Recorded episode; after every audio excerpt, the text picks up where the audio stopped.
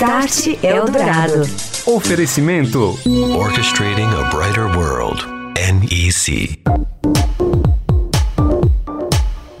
Olá, muito boa noite para você. Este é o Start Eldorado, entrando no ar com o tema da transformação digital na sociedade, aqui na Rádio dos Melhores Ouvintes. Hoje falaremos sobre a transformação digital nas telecomunicações do Brasil. O passado que começou lá na década de 60, com destaque para um dos primeiros grandes eventos transmitidos pela então recém-criada Embratel, a chegada do homem na Lua, data que fez 50 anos no último sábado, dia 20 de julho. Desde então, as telecomunicações passaram e vêm passando por um cenário de grande evolução e o setor já se prepara para a chegada iminente do 5G no ano que vem. Você ouve Start Eldorado. Oferecimento Tecnologia NEC para sociedades seguras e protegidas. É disso que o Brasil precisa. É isso que a NEC faz. NEC. Há 50 anos construindo uma história com paixão, inovação e parceria pelo Brasil. Orchestrating a Brighter World. NEC. E hoje vamos falar sobre telecomunicações, um passeio pela história de como este setor transformou a sociedade brasileira, desde as primeiras centrais telefônicas eletromecânicas ainda lá na década de 1960 até o panorama do 4.5G atual, olhando já para o futuro com a chegada iminente das redes ultra rápidas de quinta geração cujas licitações serão feitas no ano que vem, em março, possivelmente, daqui a um ano, pela Anatel. Na linha conosco está o Paulo Castelo Branco, o Paulo que é diretor da área de telecomunicações na Associação Brasileira da Indústria Eletroeletrônica, a BINE, também assessor da presidência da NEC no Brasil. Tudo bem, Paulo? Boa noite. Tudo bem, Daniel. Boa noite. Boa noite a todos. Muito obrigado, Paulo, pela presença. E na semana passada nós falamos muito aqui na Eldorado FM, fizemos até um especial, tá lá no podcast para quem quiser ouvir, o especial de 50 anos da chegada do homem à Lua. Foi em 20 de julho de 69 que dois dos três astronautas da Apollo 11 colocaram os pés na Lua pela primeira vez, o Neil Armstrong e o Buzz Aldrin. Na década de 60, você fazer uma transmissão direta de imagens da Lua chegavam lá do módulo lunar para a NASA, a NASA subia esse material numa antena, num satélite, por aí você baixava depois esse material aqui no Brasil e a partir daí se distribuíam as imagens para as emissoras de TV da época. Foi um feito e tanto isso na década de 60. As telecomunicações pegaram carona também, estavam nascendo nessa época aqui no Brasil, né, Paulo? Bom, Daniel, deixa eu começar dizendo que no dia que o homem chegou à Lua, eu estava no Rio de Janeiro eram mais ou menos, se eu bem me lembro, umas dez e meia da noite. Eu fiquei vendo a transmissão por TV na casa da minha namorada, hoje minha mulher. E fiquei muito impressionado com, o feito. As telecomunicações no Brasil naquela época estavam realmente começando. Todos os planos estruturais de telecom telecomunicações, como plano de numeração, plano de transmissão, é, sinalização telefônica, tudo isso teve que ser desenvolvido. Foi uma tarefa burocrática bastante grande que envolvia técnicos tanto do CONTEL na época, você pode chamar é o Conselho Nacional de Telecomunicações, que depois virou o Ministério das Comunicações. Então foram feitos os planos, foram comprados equipamentos. Em 69 eu acho que já tínhamos as estações terrestres lá uh, no Rio de Janeiro e esses equipamentos foram usados para transmissão de TV. Foi um esforço técnico muito forte, portanto, a praticamente a criação, a gente pode dizer, Paulo, do zero. Esse sistema se numerou, é, os, se numeraram os estados brasileiros, se desenharam os planos de transmissão para que o brasileiro pudesse fazer as primeiras chamadas de longa distância. Foi mais ou menos nessa época também. Exatamente, Daniel. Uh, no início das telecomunicações, você tinha companhias telefônicas muito pequenas, praticamente servindo a uma cidade só. É, geralmente as prefeituras faziam planos de contratação de equipamentos e não havia interligação entre essas áreas. A primeira interligação que houve por tentativa de descagem direta à distância foi um plano que envolveu as cidades de Campinas, São Paulo e Rio. Depois foram adquiridos as grandes os grandes troncos de transmissão telefônica, o tronco sul, o tronco nordeste, com as contratações das centrais telefônicas interurbanas da Embratel, que permitiram então a descagem direta à distância. Agora, Paulo, como a indústria de telecomunicações, de equipamentos para essas redes foi se consolidando no Brasil quando surgiram essas primeiras demandas? Exatamente. O que aconteceu que foi com a criação da Telebrás, puderam se fazer planos de longo prazo que permitiram então é, fazer um, uma, uma implantação de uma indústria que leva muito tempo. Os equipamentos eram basicamente equipamentos eletromecânicos que ocupavam um espaço enorme, consumiam bastante energia. E, mas então a criação da Telebrás permitiu que se fizesse um planejamento de longo prazo e contratações aí é, que duravam dois, três anos para entregar. Então a, a indústria pôde se planejar, se estabeleceram várias fábricas aqui e começaram a se desenvolver produtos localmente. Então, houve uma, um esforço também tecnológico muito grande. Em 1976, a Telebrás lança, então, uma concorrência para equipamentos controlados a computador. E aí houve, então, uma, uma revolução na tecnologia dos equipamentos da rede, com a participação de NEC, de Siemens, de Ericsson, de várias empresas. E a partir de 1980 houve então a criação da Lei de Informática, que permitiu o desenvolvimento, ou exigiu, melhor dizendo, o desenvolvimento de produtos aqui no país. E esse desenvolvimento ele deu resultado em termos de negócios para essas empresas também na época, Paulo? Sem dúvida, sem dúvida. Houve uma é, a área que eu dirigia num dos fabricantes tinha mais de 500 pessoas desenvolvendo produtos. Agora, Paulo, nessa época o Brasil era conhecido por estar defasado na sua tecnologia em relação a outros países do mundo, né? Havia, de fato, essa diferença? Havia uma certa defasagem tecnológica entre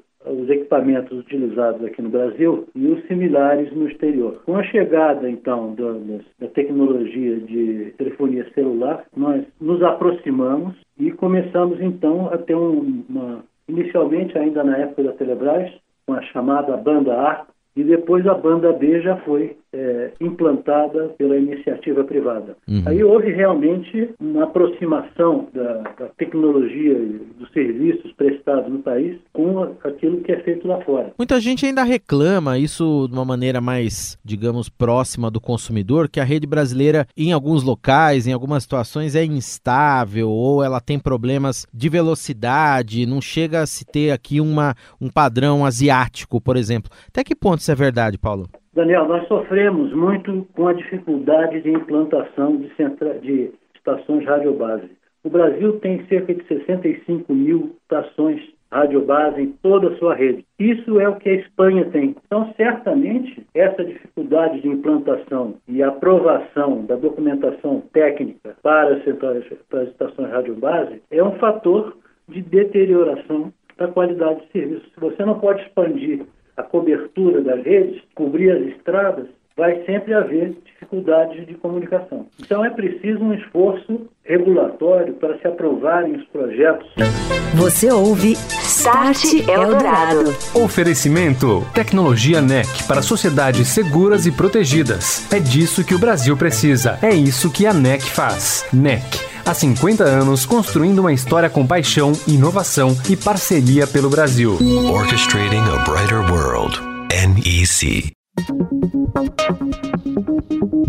Estamos de volta, este é o Start Eldorado aqui na Rádio dos Melhores Ouvintes, hoje falando sobre um panorama das telecomunicações no Brasil, com o Paulo Castelo Branco, ele que é diretor da Abine e também assessor especial da NEC Brasil. Paulo, no bloco passado você nos contava a respeito de algumas reclamações, dificuldades de infraestrutura que ainda afetam a qualidade dos serviços nas redes brasileiras, principalmente as redes móveis. Estamos nas vésperas da chegada da quinta geração de telefonia celular, telefonia móvel, que vai ser uma verdadeira revolução. Como é que essa questão vai ser tratada de infraestrutura, já que as redes de quinta geração têm um alcance, né? Cada torre tem um alcance por conta da frequência muito alta, menor do que atualmente. Com a chegada da quinta geração de telefonia celular, que usa frequências de muito mais altas, faixa de 3,5 e 26 GB as distâncias, o alcance da, da transmissão é pior do que o alcance de hoje, de 700 megas. Então nós vamos ter que ter muito mais estações radiobases do que temos hoje. E como é que a indústria já vem se movimentando, não só a indústria, mas também autoridades governamentais, prefeituras, que muitas vezes tem que dar licença lá do terreno, do local para a instalação dessas antenas. Esse investimento já vem sendo pensado, porque como você bem citou, estamos às vésperas podemos dizer, já da chegada efetiva do 5G deve acontecer no ano que vem, né? Se prevê, é, segundo se daqui a um ano. Né? Como é que isso vem acontecendo? deve licitar as frequências do 5G em março de 2020. Já estão sendo selecionadas as faixas de frequência e eu acredito que é, nós vamos ter durante 2020, 2021 implantação dessas redes. O que vai permitir uma, uma modificação no comportamento das pessoas é muito grande. É, por exemplo, na questão de atendimento a situações de calamidade. Você vai poder, à distância, comandar equipamentos de socorro, equipamentos de transporte, eventualmente, evitar de ter riscos pessoais daqueles que estão atendendo a essas calamidades. Então, vai, vai haver uma grande evolução na área de saúde, na área da educação, permitindo educação e saúde à distância. É, muita gente diz isso, né, Paulo? Mais do que houve do 3 para o 4G, do 4 para o 5 é realmente uma coisa realmente, disruptiva, o, né? O que houve do 3 para o 4 foi apenas um aumento de velocidade. Do 4 para o 5 vai haver uma diferenciação de comportamentos. Um ponto muito importante é hoje cada ponto de telefonia celular paga uma taxa de fiscalização chamada Fistel, que é de cerca de 13 reais por mês. Tecnologia 5G vai precisar de não pagar esse tipo de taxa, senão ela não decola economicamente. Então, esse é um ponto fundamental para o sucesso do 5G. Coisas como carros autônomos, é, missões críticas, aí, necessitam de uma cobertura e segurança muito grande para se evitar é, problemas. A indústria 4.0, por exemplo, está é, se discutindo uma alocação de frequências para aplicações privadas, ambientes restritos, que não seriam um ambiente de uma rede celular. De modo que indústrias, que fazendas, outro tipo de organização pudessem se instalar e operar essas faixas de frequência com aplicações específicas para o seu caso de negócio. Você que também é diretor da ABINE, Associação Brasileira da Indústria Eletroeletrônica, como é que as indústrias vêm pensando na chegada de 5G, tocante a equipamentos, vendas? Quais são as projeções e as esperanças aí para isso? Eu acho que o ambiente vai ser muito mais de cooperação. Sim. Vai haver uma, uma combinação de esforços de várias entidades. Hoje você não pode dizer que nós somos a indústria toda é concorrente. Há áreas de cooperação e áreas de competição. Então, vai, vai haver uma participação intensa na busca de soluções de implantação rápida, e é isso que determina essa cooperação na indústria. Até que ponto a rede atual vai poder ser não diria para você aproveitada, mas vai poder se fazer um upgrade, vamos dizer, nas estações que nós temos hoje, nos equipamentos que nós temos hoje lá no pé da antena. Toda essa estrutura vai poder ser aproveitada na chegada do 5G? É, as redes de acesso, vamos dizer assim, ou seja, as estações radiobase, aquelas primeiras estações do, do 1G e 2G, certamente não vão poder ser utilizadas. Mas as partes de transmissão que interligam as centrais de comutação celular, isso vai ter, poder ser aproveitado, sem dúvida. A estrutura vai ter que ser sensivelmente maior, né? Teremos que ter mais antenas, mais equipamentos, mais pontos onde esse tráfego todo vai circular, né, Paulo? E mais capacidade de transmissão Sim. entre as diversas redes, entre Rio e São Paulo e assim, assim por diante. Não só dentro da, das cidades, mas entre as cidades. Tráfego de dados não vai tra transportar mais voz só, vai transportar voz, imagens de toda, de toda sorte, com câmeras por todas as cidades, com IoT funcionando aí, é, supervisionando é, nível de água, nível de, de lixo na, nas cidades, tudo mais. A evolução das telecomunicações no Brasil, na voz do Paulo Castelo Branco, que nos deu entrevista nesta noite aqui no Start. O Paulo, que é assessor especial da presidência da NEC no Brasil e também diretor da área de telecomunicações na Associação Brasileira da Indústria Elétrica e Eletrônica. Um abraço, Paulo. Obrigado. Boa noite. Até a próxima. Obrigado, Daniel. Boa noite a todos. Você ouve Start Eldorado. Oferecimento: Tecnologia NEC para sociedades seguras e protegidas. É disso que o Brasil precisa. É isso que a NEC faz. NEC. Há 50 anos construindo uma história com paixão, inovação e parceria pelo Brasil. Orchestrating a brighter world.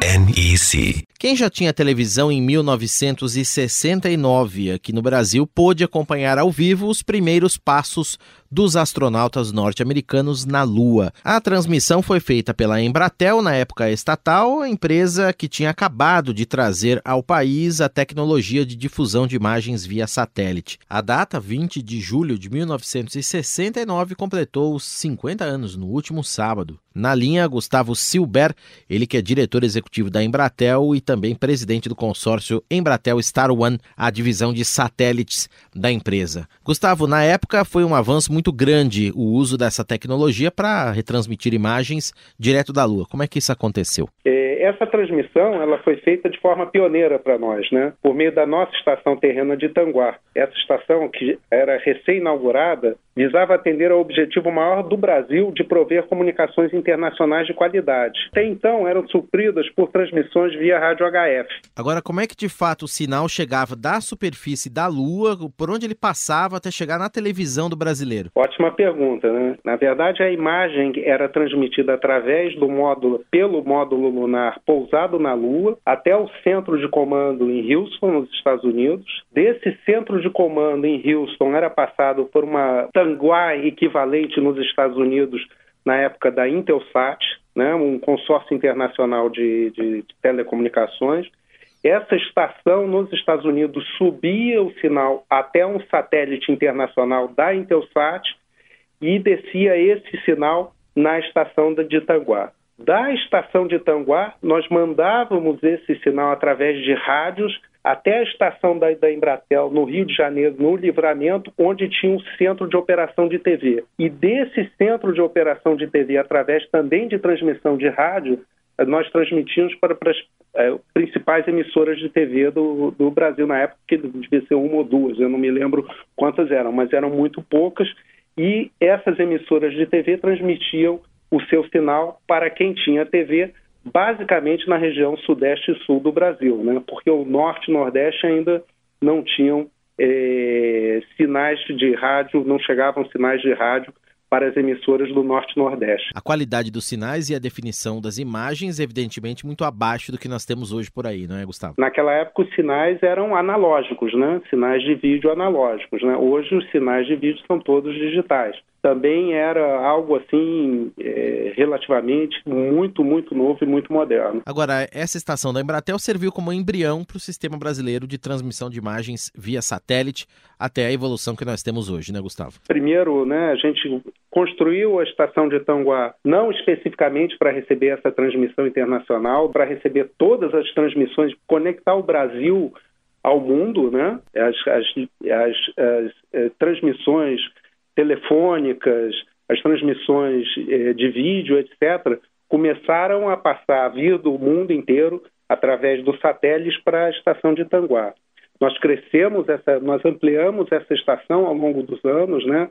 chegamos a ter três antenas na estação de Tanguá, com o objetivo de fazer uma cobertura principalmente do território nacional, transmitir, né, fazer o que a gente chama de broadcasting para o território nacional, e na década de 70 inauguramos uma segunda estação, que hoje é a nossa estação principal, em Guaratiba, no Rio de Janeiro, onde a gente tem dezenas de antenas hoje para diversos, diversos tipos de aplicação, não só mais para transmissão eh, de televisão, mas para transmissão de dados, para internet, para telefonia, enfim, para um monte de outras aplicações. Gustavo Silber, ele que é diretor executivo da Embratel e presidente da Embratel Star One, divisão de satélites da empresa brasileira. Um abraço, até a próxima. Obrigado. Obrigado, um grande abraço a todos.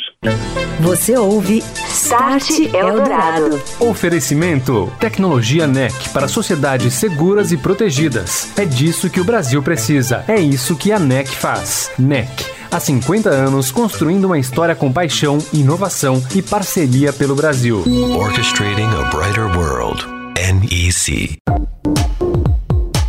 E vamos encerrando aqui mais um Start Eldorado. Perdeu esta edição ou então as anteriores? Quer ouvir de novo? Vai lá em radioeldorado.com.br ou então se liga no canal do Estadão Notícias. Todo sábado às 6 horas da manhã, o Start Eldorado é publicado no formato de podcast. E temos o um encontro marcado, claro, na semana que vem, quarta-feira, 9 horas da noite, aqui nos 107,3 da Eldorado FM. Você ouviu?